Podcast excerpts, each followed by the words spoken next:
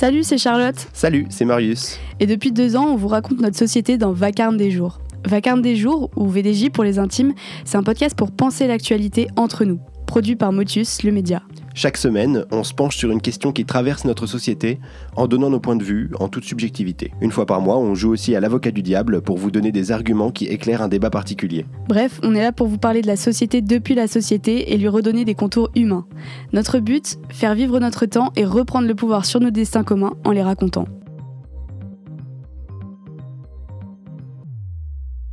Salut Marius. Salut Charlotte. J'ai l'impression qu'on a une intonation VDJ. Genre, genre quand on dit ça, quand on dit salut, on a toujours la même vibe. Ouais, c'est c'est ouais, mais bon, c'est pas grave parce que de toute façon déjà l'intro c'est tout le temps la même donc euh, c'est le Non, c'est pas vrai. Des fois, on fait des blagues différentes. Non, l'intro que tu mets à chaque fois. Ah oui. Dans VDJ, Oui. euh, on Oui. redessine les contours de la société. la En fait, j'ai pas du tout réglé nos micros. On est en train de hurler. Ah merde. En plus, moi je vais parler de plus en plus fort. Attends, qui hurle en fait C'est toi C'est moi qui hurle. Normalement, c'est bon. Hein. C'est juste que là, on a parlé fort. Voilà. Ok, très très long, euh, très très long. Ça De quoi tu vas nous parler aujourd'hui? Aujourd'hui, je vais vous parler un peu de queerness et euh, des 10 ans du mariage pour tous. J'avais envie de revenir un peu sur ce sujet. Donc, il y a quelques temps, on commémorait le dixième anniversaire du vote de la loi euh, sur le mariage pour tous, qui a été adopté le 23 avril 2013, très précisément.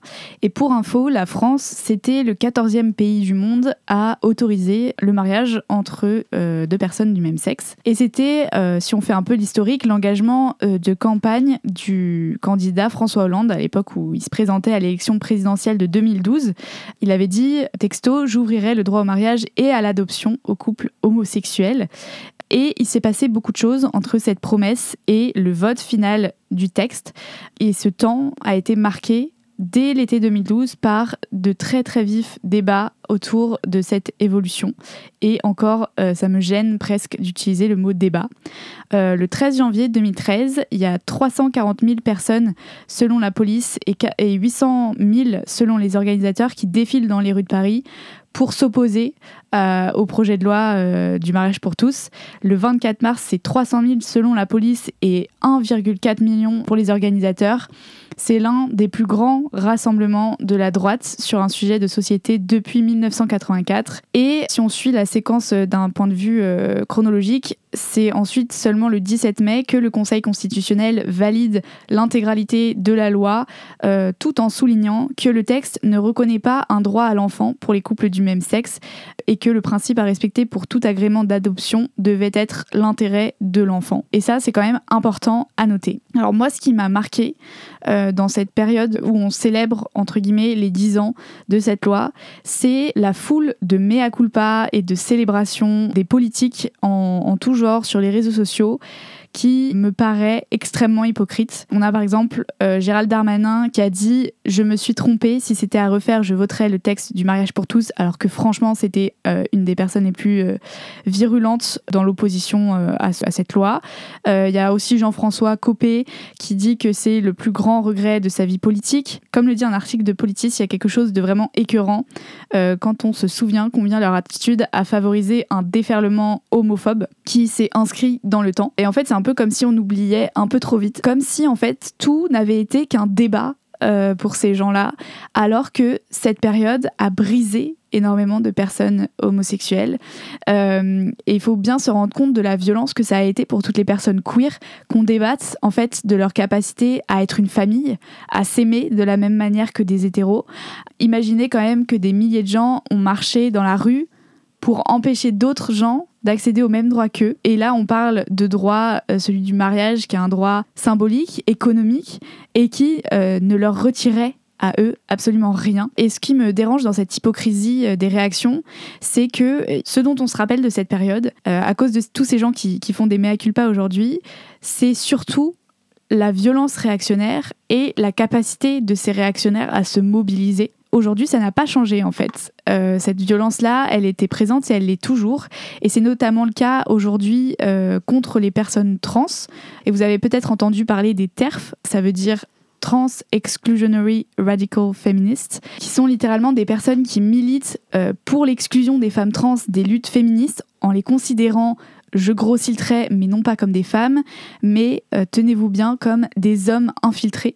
Donc en fait, tout euh, ce contexte euh, de violence euh, contre les personnes trans aujourd'hui nous montre bien que on accepte quand la marge, les cultures entre guillemets déviantes se rapprochent du centre et de la norme, quand les déviants se fondent dans le moule, et on voit bien que la logique du mariage pour tous, ça a été paradoxalement une logique réactionnaire. On accepte, et encore du bout des lèvres et avec beaucoup de violence, l'intégration des personnes queer dans la culture normée, quand les rôles traditionnels sont encore respectés, quand la binarité de genre est bien tracé, mais il n'a jamais été question de queerer, entre guillemets, nos manières de construire les familles. Et les réactions aujourd'hui, même au sein des mouvements soi-disant féministes à l'encontre des personnes trans qui viennent remettre euh, en cause cette norme du genre au lieu d'accepter de s'y fondre montre très bien ça. Euh, et la question qu'on peut se poser, c'est est-ce qu'on a vraiment gagné, nous, en tant que personnes LGBT, pendant la période du mariage pour tous? Et moi, je réponds pas sûr. Sur la question trans, je voulais aussi juste euh, vous donner des ressources parce que je pense qu'il suffit de regarder ce qu'en disent les personnes concernées. Si vous voulez suivre une seule personne, vous pouvez suivre Tal Madesta sur les réseaux sociaux. C'est un journaliste et un activiste trans dont les réflexions sont vraiment archi précieuses. Et donc, donc si on en revient un peu à ce qui se passe aujourd'hui, ce qui n'est pas réglé, c'est la question des familles en fait. Comment faire famille autrement C'est vraiment pas un truc qui est allé avec le mariage. On a obtenu le mariage, un point, c'est tout, et les parcours de parentalité quand on s'y penche, rien que ça, sont encore très difficiles et très douloureux euh, pour les personnes, pour les couples du même sexe. Et on reproche encore ce fameux droit à l'enfant dont on parle tout le temps, comme si les homosexuels prenaient les enfants pour des jouets. Une chose est sûre, ils ne l'ont pas, ce droit à l'enfant. La PMA, c'est encore très récent. Euh, l'adoption, ça prend des années. Et quand on est un couple queer, on doit aussi subir les remarques, les interrogatoires, les regards inquisiteurs. On doit aussi subir euh, des reproches sur des choses qu'aujourd'hui on reprocherait jamais, par exemple à une famille monoparentale, le fait qu'il y ait besoin d'une présence féminine et masculine euh, pour l'éducation d'un enfant, etc., etc. Et que du coup, rien que pour cette raison, en fait, cet enfant ne devrait même pas exister. Et c'est ce que disait déjà Jenna, qui est une militante trans qui a été interviewée par Mediapart dès le mariage pour tous. Il était clair qu'on allait rien obtenir de plus euh, après ça. Et en fait, c'est parce que la famille, c'est encore vraiment la chasse gardée de l'hétéronormativité. Et le mariage pour tous a contribué à nous faire croire qu'on avait avancé sur la question, alors que l'excitation réactionnaire que ça a suscité, cette loi, a contribué à encadrer cette avancée comme jamais par justement des balises réactionnaires et de faire en sorte qu'on on, on donne un malheureux droit et sur toute la réflexion plus profonde derrière, on ne s'y aventure surtout pas. D'ailleurs, entre-temps, on a vraiment cette sensation de l'avancement. On nous dit que les homosexuels sont partout, dans les séries, dans les livres, dans les rues. Euh, même le capitalisme s'est saisi de la question. Mais la réalité, c'est qu'en 2023, peu importe que Disneyland euh, se parte d'arc-en-ciel pour le mois des fiertés ou qu'on ait le droit à quelques baisers lesbiens au cinéma, cette année, rien qu'en 2023, Bilal Hassani, euh, qui est un chanteur, qui est un représentant de cette communauté queer, est empêché de chanter par des militants d'extrême droite. Lucas euh, se suicide euh, à cause des moqueries qu'il subit en tant qu'homosexuel et on peut toujours pas se tenir la main dans la rue sans avoir peur de se faire tabasser. Le rapport de SOS homophobie montre d'ailleurs que les violences euh, contre les personnes queer ont explosé en 2022. Il y a eu une augmentation de 40% rien que à Paris. Sur un point d'actualité pour finir, il y a quelques semaines, la Manif pour tous a annoncé qu'elle changeait de nom pour devenir le syndicat de la famille. Et c'est pas anodin. Alors que l'extrême droite et ses positions fondamentalement euh, qui, reviennent sans arrêt, euh, sans vraiment le dire explicitement, à des valeurs euh, chrétiennes, centrées sur la famille nucléaire, sur le retrait des droits justement des personnes marginalisées, tout ça explose dans notre pays. Alors que les néofascistes manifestent en grande pompe et que les attentats contre des personnes par des, des manifestants d'extrême droite se multiplient, dix ans plus tard, on voit bien que le combat n'est pas et n'a jamais été gagné en fait. Et le croire pourrait nous faire perdre, alors que dans toutes les puissances, les droits reculent, que ce soit les droits des femmes ou les droits euh, des homosexuels. Pour finir, je dirais juste que ce qui est hyper important à garder en tête, c'est euh, l'importance des imaginaires. Et, en fait, on ne peut pas se contenter juste de gagner des droits ou d'avancer d'un point de vue juridique. Ce qui est important, c'est de montrer qu'il existe d'autres modèles euh, et que ce qui nous paraît lunaire et marginal aujourd'hui ne le sera sûrement plus dans dix ans. Et j'espère qu'on pourra se donner rendez-vous justement dans dix ans, comme dirait l'autre, pour constater qu'on a vraiment avancé. Eh ben, j'espère aussi. Moi, j'ai noté plusieurs trucs. Enfin, il y, a plein de débats méga intéressants dans cette chronique, mais j'aime bien que tu parles de, que tu demandes en fait si c'est vraiment une avancée, ce truc du mariage pour tous. Et je trouve ça intéressant d'être euh, très très critique là-dessus, euh, même juste pour l'exercice de pensée, parce que bien sûr que c'est chouette de reconnaître des droits et tout, et en même temps. Euh, c'est chouette. Non mais Non, mais ce que je veux dire, c'est que. Euh, et, en même temps, euh, bah, c'est ce que tu dis, quoi. En fait, ça a été accepté parce qu'on a réussi à finalement le faire rentrer le plus possible dans le modèle normatif, cette histoire de mariage pour tous. Et, euh, et du coup, bah, ça remet pas du tout en question les, les, les, modèles de société, les manières de faire famille et tout, comme tu le dis très bien. En fait, je trouve ça intéressant parce que la communauté LGBT, elle s'est aussi constituée vraiment en, tant que marge et en tant que minorité. Et c'est aussi ça vraiment qui, qui a défini son identité. Et donc, en fait, en partant de ce principe-là et en se disant que bah, c'est aussi le fait d'être à la marge qui a permis l'émancipation de cette communauté et le fait qu'elle se questionne, qu'elle évolue et qu'elle grandisse, bah, du coup, si on part de ce principe-là, c'est presque une régression que de se faire intégrer dans le modèle normatif et d'être de plus en plus. Euh, euh, ouais, euh, un peu comme le, canon familial quoi, que la société défend. Qu'est-ce mm. que tu en penses? Bah oui, et je trouve que justement, c'est toute la, tout le débat autour du mot radical et du fait de remonter à la racine, etc. Et c'est vrai que euh, quand on ne s'est pas spécialement plongé dans la question, qu'on n'est pas une personne euh, concernée directement, on peut avoir l'impression que euh, en fait la société s'est saisie de la question, que en fait parce que on voit des drapeaux LGBT partout et en fait on prend ça pour un signal positif. Et justement je trouve que enfin ce que je voulais dire dans ma chronique c'est un, un, peu dangereux de, de, se dire que yes on va dans le bon sens alors qu'en fait c'est pas parce que juste on peut faire de l'argent euh, en fait avec ce truc LGBT, passer pour des gentils, etc. Euh, dire qu'on est enfin tout ce truc de que les réactionnaires d'ailleurs supportent pas, ce truc de la culture woke, mais en fait c'est juste une réappropriation du capitalisme, mais c'est jamais remonter le fil jusqu'à repenser un modèle et se dire euh, quel genre de famille on pourrait euh, avoir de différentes. Mais euh, en fait toutes ces questions là qui sont profondément queer parce que les queers n'ont pas eu le choix en fait de, de, se poser les questions de comment faire autrement et différemment et se créer d'autres familles parce que souvent ils étaient rejetés par leur famille. Et ben tout ça en fait c'est encore tellement pas accepté dans la société et, et, et le fait que qu'on se félicite du mariage pour tous bah enfin je sais plus quel était le début de ma phrase mais, mais tu vois ce que je veux dire. Enfin c'est ça aussi euh, qui me titille moi. Ouais, mais je rebondis du coup sur ce que tu dis. C'est vrai que tu dis on voit des drapeaux LGBT partout et c'est vrai que je trouve que c'est le deuxième truc un peu insidieux euh, de notre époque euh, au regard de la communauté LGBT+ et tout.